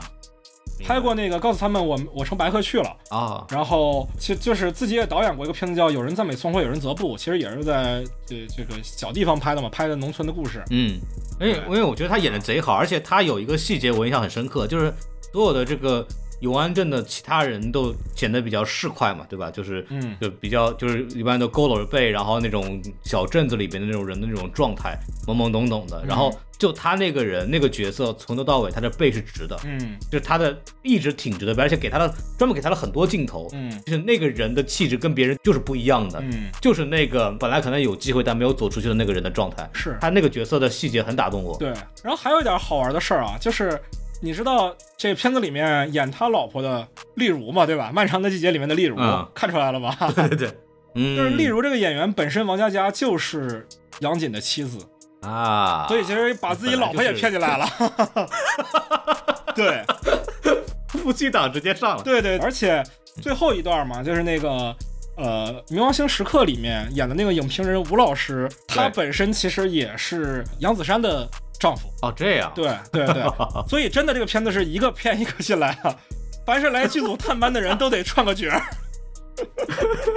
就是那个吴老师，就是演的就比较的出戏。对对对对对，那也是故意的。但那个干你娘那个真的是把我笑到。对对对对对对对对对，因为他本身就是台湾人嘛。说 到这就是非常有趣的，就是这个电影一个也很打我们的点吧，应该我觉得麦高芬可能感受更深，就是它里边有很多关于电影行业的一些是是 一些东西，是是我觉得这个是非常有趣的。当然，我们全场爆笑并且鼓掌的，我相信麦高芬跟我的点应该是一样的，就是三千块钱打五星是吧？嗯，哎呦我的天，救命！哎呀，哦对我我这个点我是问过魏淑君的啊，就是说啊，在他心里，影评人到底是什么样呢？是就是三千块钱打五星的，还是说像吴老师这样道貌岸然的？其实只会讲概念，没有什么真才实学的人。我反正问的比较直接嘛，就是因为我说我自己嗯对影评人的身份也没有那么大的认同，我自己不会觉得我是个影评人啊，没有觉得被他冒犯到啊，啊，对，没有觉得自己是个太监啊什么乱七八糟的，没有。嗯就我就问他说自己他是怎么看的嘛？他说其实就是想开个小小的玩笑，对。然后，而且我觉得比较好好玩的一点就是说，我不相信有哪个导演啊、可能真的会有吧，但是应该是很少见的情况，就是在写剧本阶段就去问影评人的意见，可能会问一问编剧前辈的意见，问影评人意见，我是真没见过。嗯。对，因为导演在筹备期会问各行各业专家的一些意见嘛，就比方说像《封神》的话，他就会问各种什么历史学者啊，什么甚至游戏的策划呀，什么东西来去帮他构建世界观什么的。对对。但是问影评人这事儿就有点感觉是好像说，哎，你觉得什么样的片子可以打五星，然后我就照你方向去拍，不太会。对对对对对，而且因为影评人其实绝大多数情况下他们是没有接触过电影文本的，就是他们不写剧本也不看剧本，他们看的都是电影本身。你去问他们说我这个剧本怎么改，那他们脑子里想到的是什么呢？肯定跟你想的不一样啊。他们要是会拍，他们自己还当什么影评人呢？是不是？对不对？谁会拍电影在这做影评博客呀？是不是？啊？哎嗨，对，这个是这样的，嗯就是我首先两个说，就是正儿八经啊，这个我们叫 film critics 和 film production，它是并立的两个专业啊，它本来就是同时存在的两个专业内容，但是。呃，首先第一点是我们所谓现在说的广义的影评人，很多影评人他并不是我们在狭义上定义的专业影评人，对他可能更多是影迷的转换过来的这样的有一种观点表达他就是个 KOL 嘛。啊，对，对，对，确实是这样啊，确实是这样。嗯因为这个也是我在做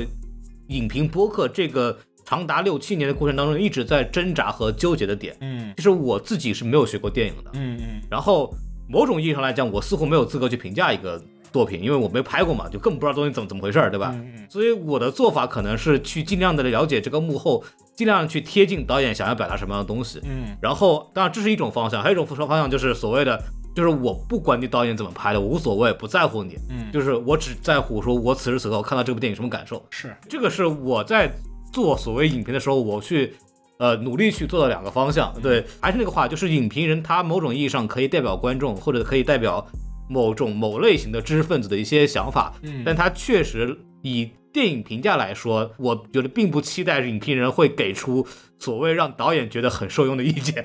对但是这一块儿我觉得在逻辑上它其实并不是那么的自洽。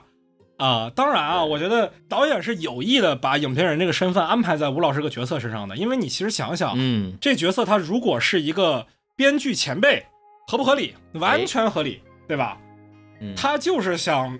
阴阳一下影评人，我觉得想阴阳一下影评人也非常合理啊，因为野马分鬃其实在国内被骂的还是比较惨的，对吧？豆瓣六点四是吧？对呃，对，而且那段其实拍的很巧妙啊，就是我不知道你有没有印象，这片子那场戏的第一个镜头跟最后一个镜头是啥？那场戏的我有点忘了，你继续说。他第一个镜头是拍湖水的，呃，就是江上的倒影，然后摇到了那个船，倒影上是很多树的影子嘛。然后最后一个镜头就是弹波斯猫的时候啊，他给的镜头是树本身，不是通过倒影拍了。它是一个非常明确的暗示嘛，就是一开始的那种波光粼粼、那种摇曳，所谓的涟漪那种经过折射的东西，它是一种假象啊，不是折射是反射啊。对不起，朋友们，这个物理学的不好。对，它是它是一种假象，然后最后拍到的树本身其实是就很光秃秃的嘛，对吧？是那个影评人自己的语言体系破碎了，被编剧打脸了之后那种状态。呃，我觉得很巧妙，就是这东西吧，真的不一定有多少观众看得出来。你像你自己其实看四遍了嘛，你也没有意识到。对，我自己也是在看第三遍的时候琢磨出来这个事儿。嗯，你要真说这个片子有谁会看第三遍、第四遍，很少很少很少。但是导演仍然会去做这样的设计，我觉得本身其实它是有玩味的意味在里面的。对这个东西我觉得也是很让我欣赏这种创作态度吧。对，就是就是我个人老在 B 站看一些影评嘛，然后也有很多 UP 主嗯会做，就有些很有专业背景的 UP 主会做一些拉片。对，然后嗯呃，所有的拉片类的视频里边收到的最多的弹幕就是导演没这么想吧，导演也不知道会这样是这样子的吧。但其实导演都知道，导演想到的远比你复杂的多，要不人是导演呐、对 对啊，对啊，当然我们是存在过度解读的可能的啊。当然，当然毕竟很多影片我觉得都被过度解读欲加之罪了，啊是吧？就大家总觉得这个导演是汉奸，嗯，他藏了什么包藏祸心，哎，什么美帝的走狗，是是不是有这种说法吧？。对，这这可太多了。但我觉得那就是过度解读。对，对但是导演想的肯定是很多的。嗯我们看电影花的不过是两三个小时，三个小时都是很罕见的了。对郭帆、诺兰才拍三个小时呢，是不是？。对，一般情况下，我们也就花两个小时左右。永安这种就是两个小时的体量，但是导演拍这个片子，那可是以月计、以年计的投入精力啊。他想的比你多多了，他想到的这些细节比你多那不是很正常的吗？就算那些拉片 UP 主，他们花了几十个小时重新看这部影片，那相比导演对这个影片花的精力，也不过九牛一毛而已。嗯，我们麦高芬孔老师在这说，对这个影片的了解也是很浅的。，对，导演想的肯定比我们多多了。看了四五遍，也就这么勉强看一看。对对对对对，我们加起来也不过七遍而已，导演自己看了五十多遍，你知道吗？对，而且他们在剪的时候，就什么镜头切到什么地方，导演就折腾半天的，那个剪辑师能把那儿掰扯好半天的，这一定是每个镜头都有想法的。对，对对对对，你知道那个魏淑君的豆瓣账号啊，叫机器人帕克，这是可以说的啊，啊他自己公开了的。嗯他自己给《永安镇故事集》打五星，他的短评就叫看了五十多遍，每十遍打一颗星，然后给了五星。哦，那是他是吧？对，那是他，你以为呢？太短评了。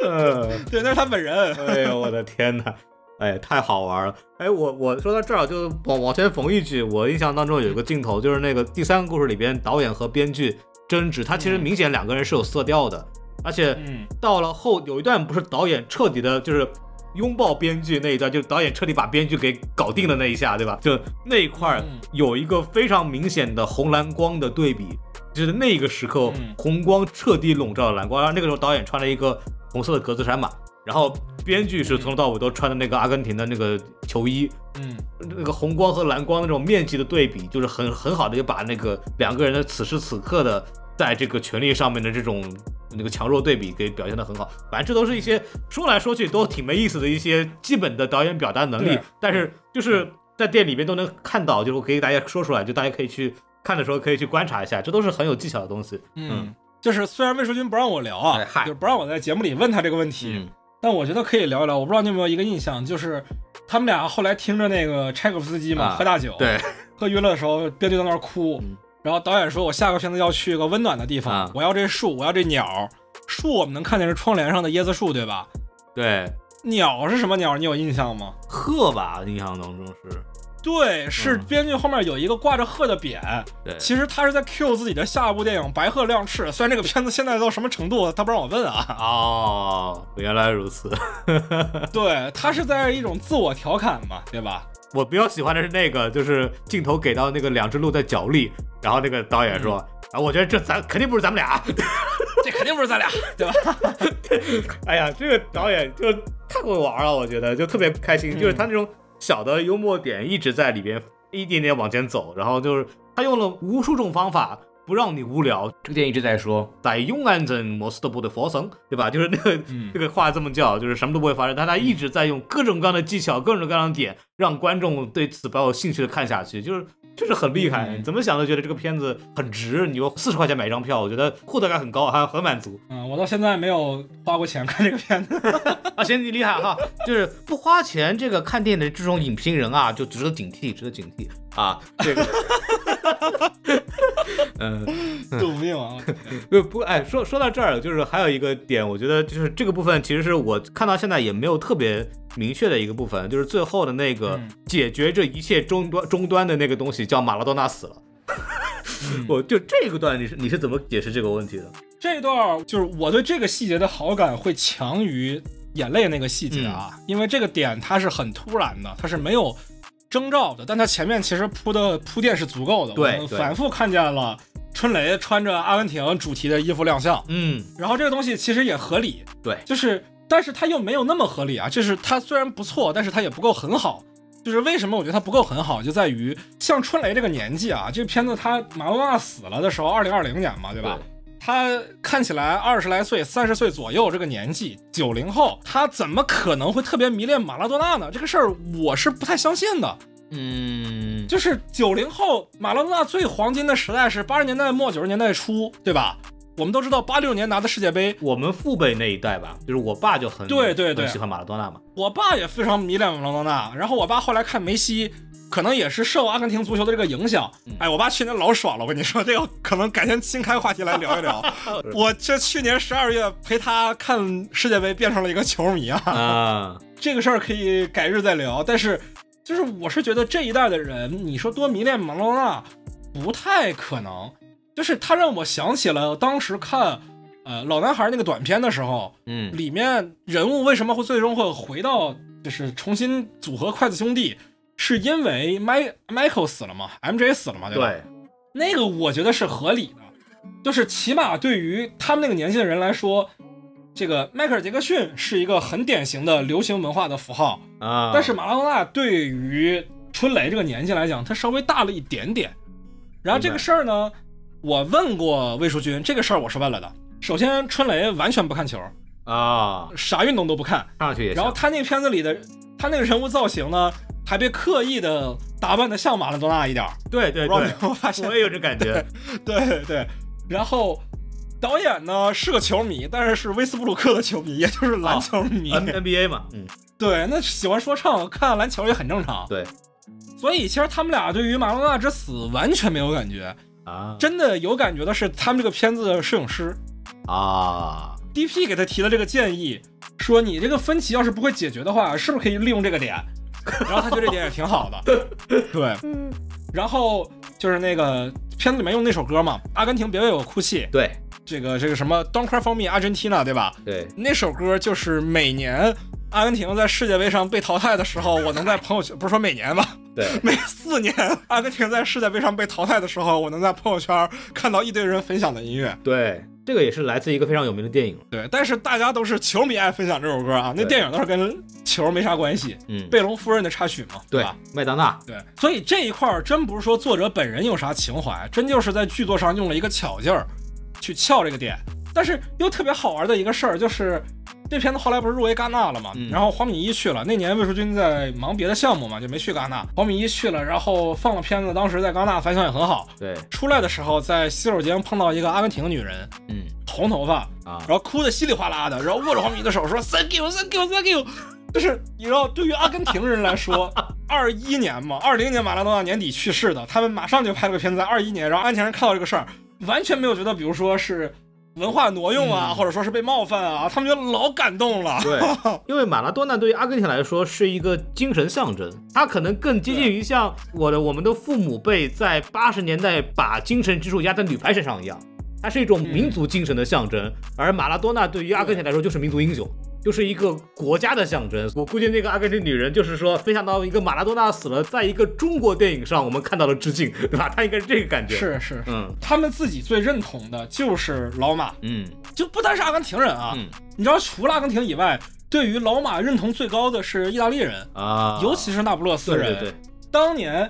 老马空降那不勒斯，过了四年，带领那不勒斯一个之前平平无奇的俱乐部，直接登顶意甲榜首，嗯就是那是非常非常厉害的。呃，前年有一个电影嘛，叫《上帝之手》，一个意大利电影，索伦蒂诺拍的，对，其实就是在致敬马拉多纳，而且那也不是就索伦蒂诺第一次致敬马拉多纳了，他是非常非常崇拜这个这个人的。对，马拉多纳在那个年代里，他身上的那种反叛的符号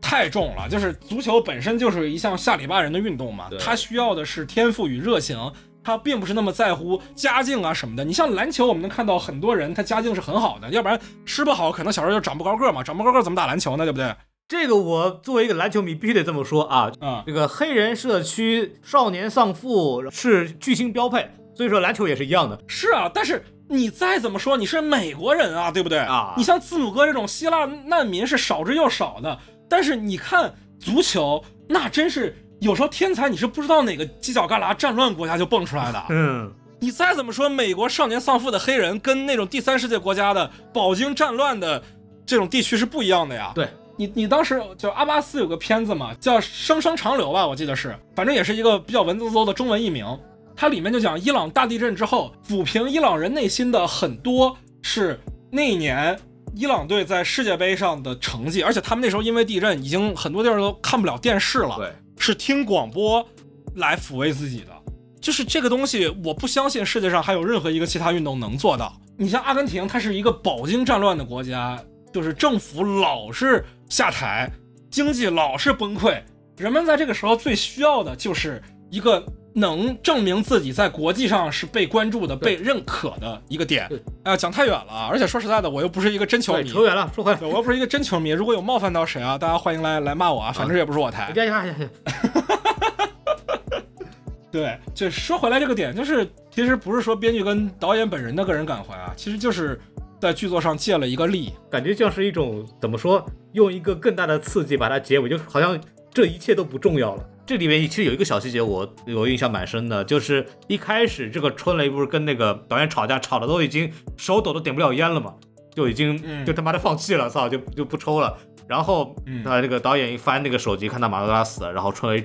震惊，然后这个时候导演掏出打火机，在黑暗当中点出了这个火，然后给这个春雷点烟。然后两个人在那一下和解了，就是 那个我我印象很深刻。对对对，对，那个那个设计嘛，就感觉，但是我我自己看的时候也没有觉得说，哎，马拉多纳死了这个事情本身对这个故事有什么样的这种深意的这种感觉，就是感觉就是，呃，一个很巨大的外力，一个很巨大的情绪的这样一个释放，然后就是让所有的这个故事里面发生的一切似乎都没有那么重要。因为电影的最后的结尾是好像一切都回到了原来的样子，然后这个电影照拍还得拍，不管你有没有什么剧本，就可能还是那个东西。然后大家吵了一整部电影的那个剧本，后来就被狗尿一浇，也就扔到垃圾堆里面去了。然后第二天早上，那个饭馆照常的做早饭，然后照常的开机，然后那个老板娘照常的回到了她本来的生活，就是这些东西又回到了原来那个样子，好像之前的做的这些讨论都已经没有意义，都都无所谓，就有那种感受。是的，呀，嗯，是的呀。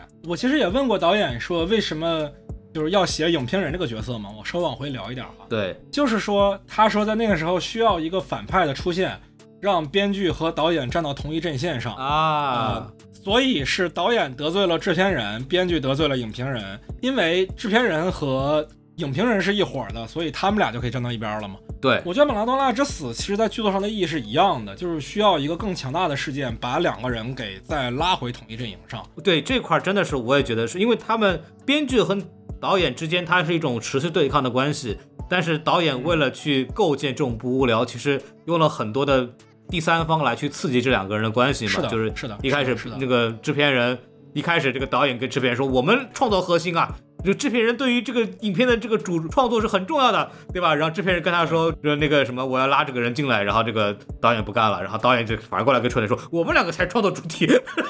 就是我现在评价一个制片人的标准，就是他看是，就是看他是不是干涉创作了，对吧？就是又回来了，就是那种互相拉扯，然后这个两个人这种关系变得非常的好玩。对对对，怎么怎么说呢？就是我们要说到这个普通的电影和这种电影的区别，就是一般我们理解的电影，它会有一个故事的结果，有一种商业片嘛，它有一个人物变化，它有个最后的结尾。但是这个电影它没有结尾，就是它没有一个真正的说他们学到了什么，故事后面变成了什么都没有，就是他们就在描述一种，呃，在一个时空里边的人物状态，然后把这个里边让每个人都说出自己的话来。然后你在里边从他们话里边获得那种情绪上的共鸣、厌等等，或者是纯粹的只是针对这个人物的一种比较有趣的塑造，就是然后你在里边得到快乐，这就是这种电影的目的，就就这个样子的，没有必要去追求说这个电影最后在到底在表达什么。就是当我看了很多这样电影节电影之后，我的感受就是放弃去理解这个电影。就是最后说它有什么样的前进的没有的，它其实就是为了表达某种情绪就够了。是的，是的，是的，是的。其实反而是作者电影不需要这些东西。大家觉得一定要表达什么，要教观众点什么，那其实是类型片的写法。类型片是需要一个表达的。你比如说 Family，对吧？啊，大家都知道我在说什么片子，对吧？对，类型片需要的表达，而且类型片的表达一定不要冒犯到观众。对，但是。作者电影它其实不需要任何的限制，我想咋拍我就能咋拍，所以有的时候说作者电影让人看不懂的，对吧？因为你不知道他想干嘛。对对，是这样的。然后我们所谓喜欢一部作者电影，很大程度上会跟自己的心境有关系，就是我们觉得是此时此刻在这个时间里边，我正好是这种心情，我正好碰到一部电影正在讲我内心的这种感受，然后我就跟他对上线了，我就喜欢了。就很多时候就这样，就就我很喜欢《宇宙探索编辑部》，就有这种感觉，就是就这种电影其实它的这种。体验它的这种愉快，就来自于这个地方，就就我觉得这个是很好玩的。包括，但是我说到这儿，就是又提到那个它里边对这种怎么说文艺人的一种讽刺嘛。你看，编剧和导演和两个人就在吵，说这个女人是这么想的，这个女人是这么想的。嗯，但是旁边就有一个老板娘，没有人去问。是是是，晨晨跟他们说啊，你们来这边拍，这里是我小时候出生长大的地方。嗯，然后他在聊这个。这个人如何走出这里？为什么要走出这里的？时候没有人去问晨晨，说你到底怎么想的？嗯，就没有人去找他们。然后这两个创作者两个人在那互相掐，是是，这就反映出了就是很多，包括像我们这样的所谓文艺青年啊，对，自我想象、自我感动的一种状态，就很有对对对对。而且魏淑君有很多自嘲嘛，比如说他说自己上一个故事刚被人骂直男癌，但是又拿了最佳女主角，是吧？这都是真事儿，这都是真事儿，主要是对，有法分宗吗？对对。反正我也是在豆瓣上骂他的人之一啊，不知道他有没有发现哪个豆瓣是我？我豆瓣名字没有用麦高芬这个名字啊，所以比较对对，我就是怕说以后万一自己做大了，然后不能在豆瓣上说实话。没事，我我找机会把节目发给他。哎，别别别别别别，做个人啊，做个人，做个人。哎呀，反正这反正这个说回来，就这个片子怎么说呢？就是我们聊得很开心啊，大家也发现了，然后很嗨，就是我们都在里边。多少有点自我投射和自我感动在这个里边，然后我们当然很高兴，如果大家能跟我们有一样的感受，觉得很好笑，或者有很多点能跟我们有共鸣，非常好。但是如果也没有，完全没有关系啊，完全没有关系。我觉得这都是一种神农尝百草的这么一个过程。嗯，对。然后，呃，说的话，最后一个话题可以聊一下，就是我不能说我对这个行业很了解，我不知道这是一种巧合还是一种呃发展到。现在为止会有的这样的一种现象，就是三部电影嘛，就《永安镇》、呃，《宇宙探索编辑部》、《银河携手》，其实都有一种就是文艺喜剧的这种萌芽的出来，而且它是一直在一个可以说在同一个时间段里边冒出来的几部作品。嗯，所以我特别好奇，你会觉得这是影视产业的进步吗？还是说它就是一个很随机出现的东西？它其实首先肯定不是随机的啊。嗯，呃，我问过魏淑君本人一些问题，就是。他自己的片子《野马》和这部都有很强的，就是讲创作者自己的困境的话题嘛。其实我们看对《银河写手》，他也是我说，就是为什么会这么关注呢？是有意而为之的嘛？那对于他而言，他觉得，呃，也不完全是，就是你创作者开始创作的时候，往往都对自己会投以更多的关注。在观众那儿会被解读为一种自恋啊！我看到很多人用“自恋”这两个字来批评魏淑君，其实我觉得他确实也挺自恋的。但是自恋对于创作者而言，他不是一个，怕嘛。对他自恋就是说自己多牛逼嘛，对吧？对，就是那个，就那个编剧说的嘛，对对对对对？就对对对就你屌，对对对对对对，就是我是觉得自恋对于一个创作者来说不是一个很大的问题，尤其是拍电影啊，如果你不自恋，你对自己的认可度、对自己的信心没有大到那种程度的话，你坚持不下来对长年累月的自我拷打的这种挣扎，对你肯定会自我怀疑。你作为一个艺术家、创作者的前提就是你得非常相信你自己的东西。是是是，现在就是大家批评导演自恋啊，主要是因为这些导演是男的嘛。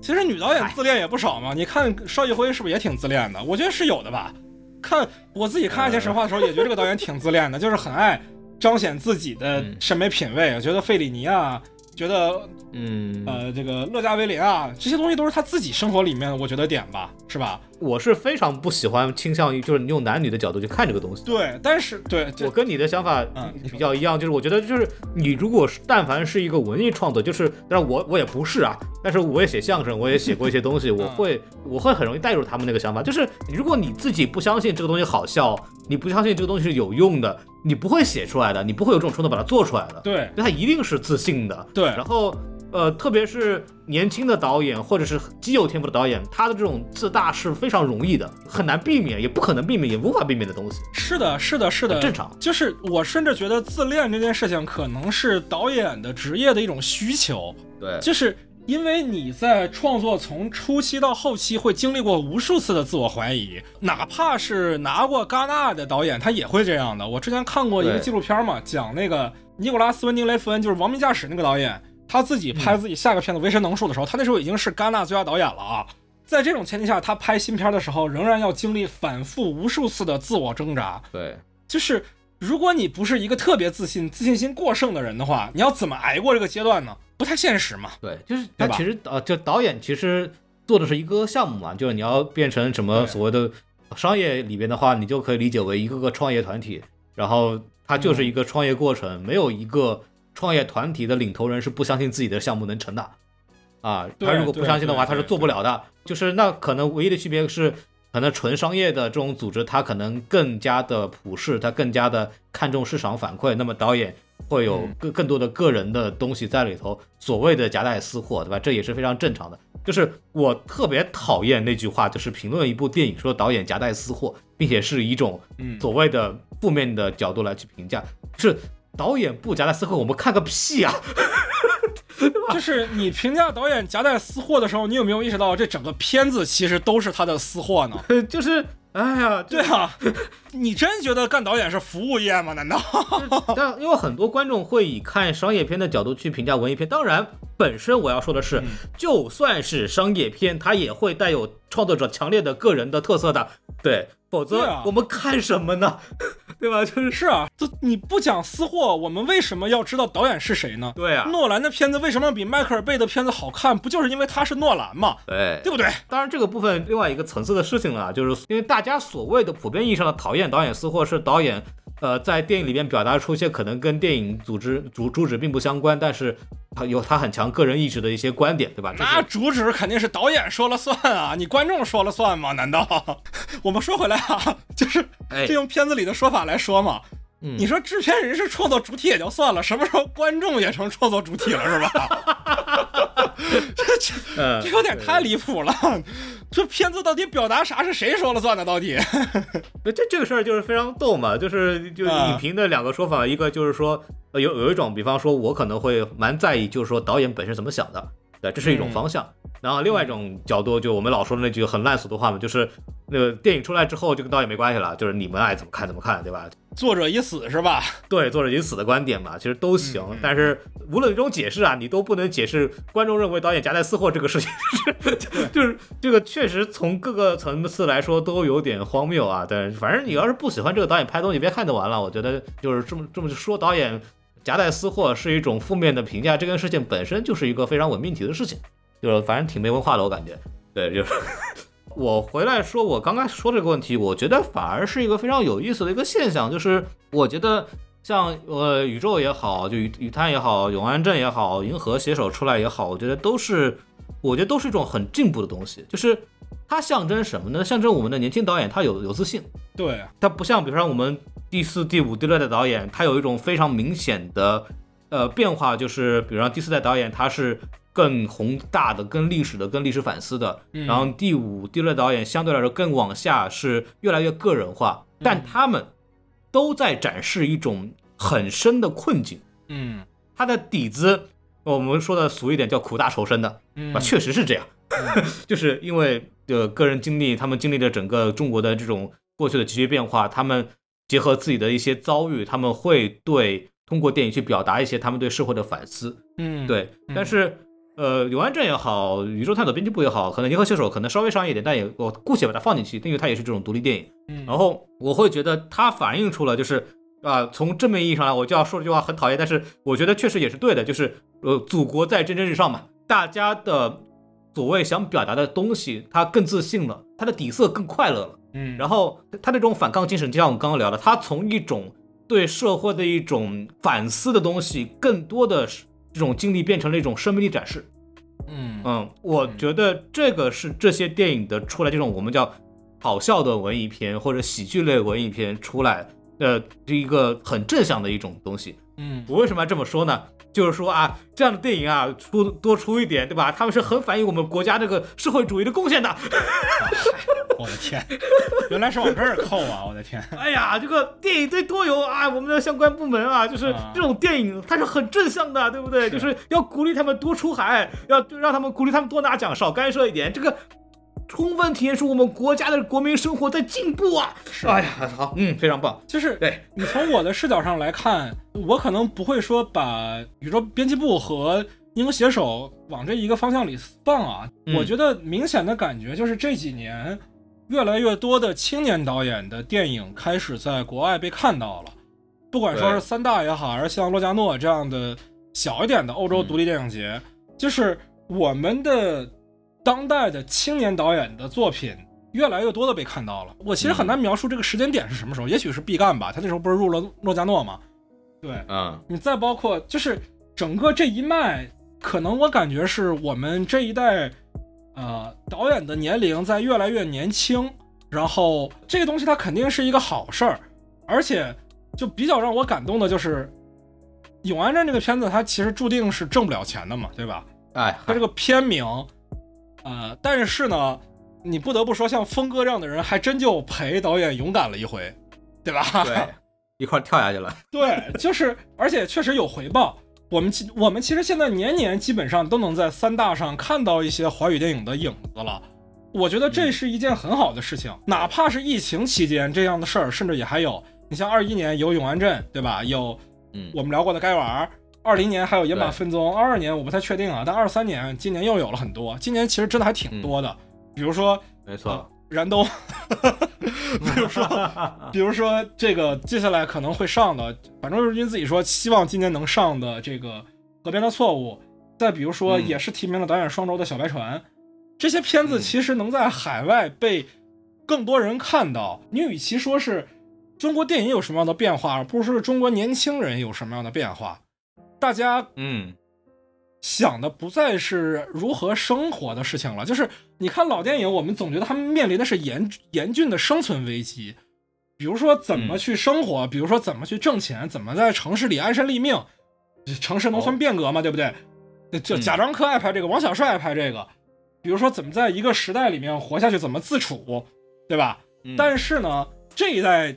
年轻的导演，他们已经是说怎么活得有滋味儿了。对，就他们确实是随着中国的变化，我们的创作者在关心的话题也有也也不一样了，然后对整个的这个风格也更轻松了，更更有趣了，或者更多元了。这个其实是能看到整个中国电影对能反映出来中国社会的一些变化，而且我觉得就是当然有很多片子我们没法看到嘛，因为各种各样的原因，但是被我们看到的东西就也很正面，也很有趣，我觉得。呃，是是一个可以被大家关注的东西了。我我是觉得应该能放开多放开一会儿吧，还是给导演更多的表达空间，是的，还是能反映出大家都人畜无害，但都很有趣的一些作品的。是的，嗯是的，我们今年能看到的不一样的电影，我感觉确实是变多了。我前两天在看我们节目评论区的时候，有一个人给我发了个评论，嗯他其实目的想打我脸，但是我反而很开心。前两年在聊节目的时候，我们对电影行业有一种普遍悲观的情绪，那、主要的原因是因为在中国根本就看不着电影嘛，在电影院里面。嗯，然后，然后呃，我就看到评论区在我们过去节目来问我说，哎，你们在聊的时候有想到今年的大爆的暑期档吗？然后我当时心里第一个想回答的话说，就今年暑期档这个质量，你觉得真的好吗？但是我反过来又想，就是。我觉得票房这么成功，它已经是电影的胜利了。就是我们当时的想法是电影快死掉了，嗯但是至少这些电影是有人去看的，嗯而且有人去讨论，它成了话题。我们有几个上次还在聊话题电影的时候，我们就已经在默认电影它是有话题性的了。对就是这个事情本身，它就是一个很好的转向，就是起码证明电影是没死的。那好不好再说，对吧？是他至少没死，是大家还想去看电影，还愿意去买票，还愿意一部电影还能够轻松拿到，就一部电影还能够拿到三十亿以上嗯，啊！这个对我来说，我要再仔细想这个事，好像挺好的，对，是是一个好事儿，嗯是，但是你知道我自己的感受就是。目前的国内的这个电影的情况，我当然是希望能看到更多票房越来越高的电影啊。但是，与其说一次次的打破票房记录，我觉得更让我心里不太是滋味儿的是，小片子仍然没有什么特别大的起色。就《永安镇今天在猫眼上，昨天它的预估的累计票房还能到六百万，今天已经腰斩变成嗯三百多万了。我昨天算了一下啊，我们台目前是做过了七次的导演专访，这七部影片目前在大陆所有的票房加起来都还没过亿。嗯，就这个事儿 让我特别的震撼，就是这不还是旱的旱死，涝的涝死嘛，对吧？朱门酒肉臭，路有冻死骨。什么时候能把这个情况给改变改变呢？就就是我的逻辑是，就是说，嗯呃，起码现在市场回来了，嗯，起码酒肉已经臭了。对，起码先先有酒肉臭，嗯对，至少有人先先能吃饱饭，嗯，然后后面的事儿，他就只能我们共同努力了，就是我们共同为华语电影干一杯，就只能这样一个事儿。而且刚刚我们聊这个这部电影的产生，有无数的这种独立导演，嗯，就我自己素来永安镇，对吧？然后来参与这个项目，其实也能看出来整个环境的一个团结，大家还是努力的，希望能看到一部好的作品，尽量能把它提出来。然后其实当然也不是说往脸上贴金，我们也在做这个努力嘛，我们尽量的也是有这样的好片子，我们像宇宙探索编辑部也好，银河写手也好，关于这部电影也好，我们喜欢的小众的，我们直接给大家推荐的片子，我们都会努力的去做这样的宣传，就是希望大家能够有机会看到，就是说你喜不喜欢再说，你先看一看，对吧？体验一下不同的感受，这是一个很好的事情。是的，对，然后我觉得聊到这儿也升华的已经恶有点恶心了，要不我们差不多结了吧？嗯哎，其实我今天想 Q 一下那个什么《不虚此行》，我不知道你看没看啊？哎，你说嘛？就这片子其实也特别好，而且它，嗯我觉得跟之前的几部片子非常不一样的一个特点。我们今天聊了很多片子嘛，你不管说是《永安镇》还是《编辑部》还是《银河写手》，他们的大基调都是喜剧。嗯喜剧就是，但是呢，《不虚此行》它不是个喜剧，嗯，它甚至完完全全你无法把它概括为任何一种类型。它没有爱情，没有家庭，嗯，它也不是悲剧，哎，它也不讲多严肃的一个事儿嗯，它是一个纯粹的作者电影。然后这个电影现在有人看，有大明星愿意来演，嗯能被看到，这个反而是更让我觉得感动的地方。对我看完这个片子，我非常喜欢啊。我其实邀请刘佳音来我们电台，邀请了好几次，他也是我们电影学院老师嘛，嗯，但是他没空哎，啊、这个我很难过，反正。然后这个片子真的也非常的好，它的整个的气质让我觉得很像失之愈合的那种风格。啊，对他写的是一个写讣告的人，嗯就是这真的是，你要说真的感受到华语电影多么的多元化，起码说我觉得要存在更多这种无法被定义类型的影片。挺好的，反正听到这儿，我觉得啊，就是大家如果连这儿都能听到这儿啊，就这期节目应该也不短，嗯听到这儿。起码是说明你们对于电影影迷文化是有好感的、有热情的。对，那看完《永安镇》以外，也可以去看一看《不虚此行》。当然，《不虚此行》票房本身就比《永安镇》高啊，可能大家受众都是一拨人，可能都已经都看过了。起码有胡歌嘛，对吧？你很多人还是因为胡歌去看了的，嗯，我我我不得不说，我之前对胡歌是有偏见的，哪怕是那个演的那个李啥文航那片子叫什么来着？呃，火车站那个南方车站，啊，南南方车站的聚会。对，对，哪怕他演了南方车站的聚会，我仍然觉得他的表演不太像一个大荧幕的演员。嗯，但是不虚此行的表演真的非常的好，啊，我认不出他是胡歌了。好的，嗯，他这个上影节影帝拿的是有分量的。上影节啊，上影节影帝行，好，没问题。你不要瞧不起上影节影帝，之前《烈日灼心》拿那一个片子捧出三个影帝的时候，大家都觉得合理呢。呃，这嗨，就是上影节影帝，反正就是有好片子的时候挺好，但大部分时候没什么好片子嘛，对吧？这个，啊嗯，对，所以说就是话说回来，就是确实是这一两年的中国电影的复苏的迹象还是比较的明显的，然后大大小小的片子都有，然后有卖票房的，有卖分数的，有小众影迷喜欢的，也有各种各样可能很难去区分类型的东西也在冒出来，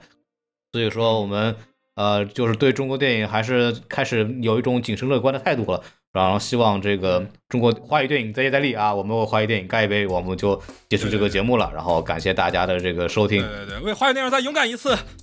我们希望这个观众们也为华语电影勇敢一次，去看一看这个 看一个《永安镇》吧，真的挺好的。对对对对对，然后就我们这个节目就说到这儿就差不多，然后还还是非常感谢大家能收听到现在，然后我就一个一个小文艺片，我们聊两小时，对，然后感谢大家这个欢迎大家如果喜欢这个电影的话，欢欢如果喜欢这个节目的话，欢迎大家这个关注、点赞、留言、转发，然后给咱更多的人推荐我们这个播客，对吧？然后如果大家这个喜欢我们的这次的嘉宾麦高芬老师的话，也欢迎大家去关注他的这个散场通道啊这个播客，然后他在那个播客里边呢有他对本次这个永安镇的主创啊魏淑君、黄黄米一，然后以康康春雷等这个主创的采访啊，里面有很多关于这个电影幕很多幕后的更有意思的这样的这个故事吧。然后欢迎大家可以去这个关注收听一下。然后说到这儿的话，我们就可以跟这个大家说再见了，感谢大家收听，拜拜。拜拜。